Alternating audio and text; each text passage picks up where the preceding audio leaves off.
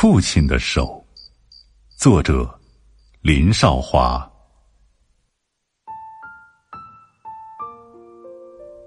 父亲病倒了，突然之间，脑溢血，急救室。我坐在他的病床前，他闭目合眼，昏迷不醒，但他的手仍在动。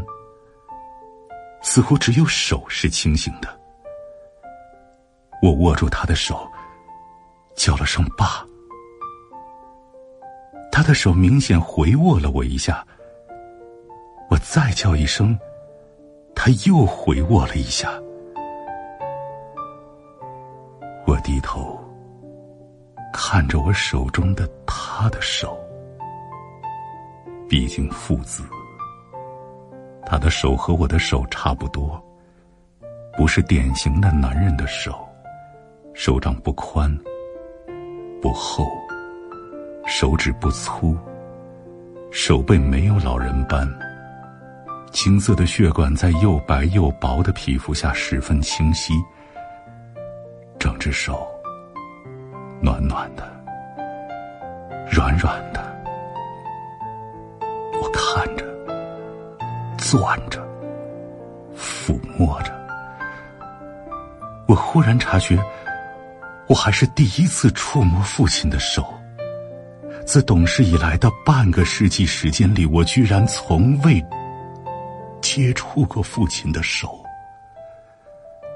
我感到惊愕，事情怎么会是这个样子呢？因为是父子，见面或分别固然不至于握手，但此外就没有接触的机会吗？没有，没有，是没有。我疏远了父亲的手。想到这儿，我心疼的把父亲的一只手抱在怀里，注视着，摩挲着。眼睛随之模糊起来。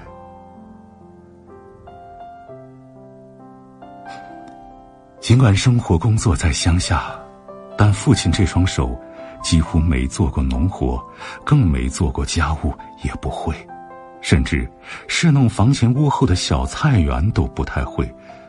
但我必须承认，父亲是个很聪明也很努力的人。父亲解放初期。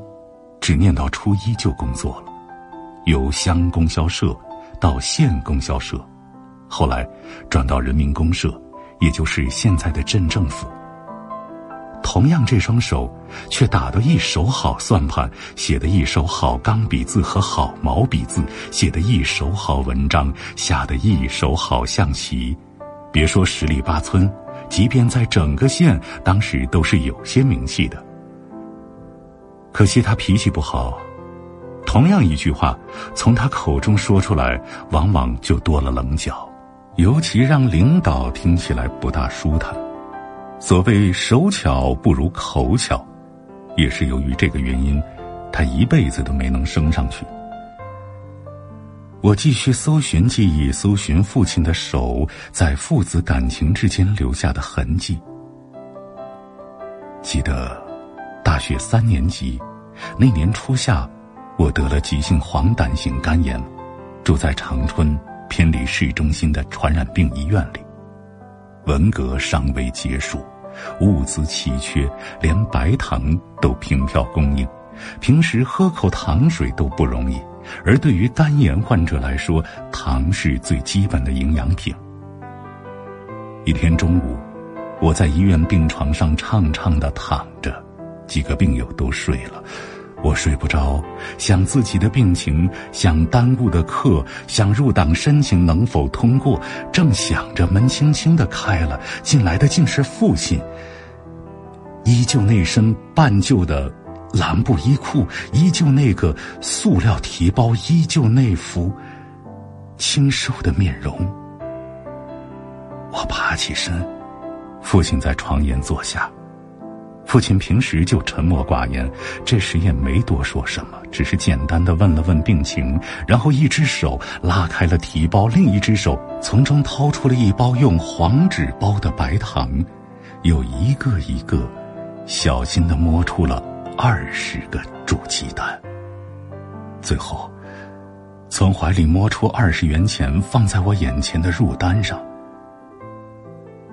父亲一个月四十七块五，母亲没有工作，八口之家，两地分居。作为长子，我当然知道这二十块钱意味着什么。我说：“钱我不要。”父亲没做声，一只手把钱按在了入单上，然后打量了一下病房，又往窗外树上看了片刻，说：“我得走了，你好好养病。”说着。拎起了完全空了的塑料提包，我望着他走出门的单薄的背影，鼻子有些发酸。我家在长春的东边，他工作所在的公社在长春的北边，各相距一百里。父亲是从百里外的家里赶来，又赶到百里外的公社。他在那里。做公社党委宣传委员，我更紧的握着自己从不曾握过的父亲的手。我知道，这是第一次，也是最后一次。这双手再不会为我做什么了。父亲是个不善于用话语表达自己正面情感，尤其对子女感情的人。这双手，也就给了我更多的回忆。时间迅速向后推进，也就在一年半以前，父母在我所在的青岛生活了两年，两个人的身体都还好，我就在市区较为热闹的地方租了房子给他们单住。每星期去看望一两次，客厅有个很不长的长沙发，父亲总是坐在沙发一头看电视、看报纸。我去的时候也坐在沙发上，有时坐在另一头，有时坐的稍微离开他的中间位置。一次无意间，我发现原本父亲靠着的靠垫正一点一点的往我这头挪移，细看。原来他用一只手悄悄的推着靠垫，我佯装没有看见，任凭靠垫移到我的身旁。显然，父亲是让我靠这个靠垫，但他没有说，也没有直接递给我，而是用手慢慢的推移，生怕我察觉。如今，父亲的手。永远的去了，去了三四个月了，化为青烟，化为灰烬，留在了一千多公里外的故乡的一座荒山坡上，那里已经飘雪了，风。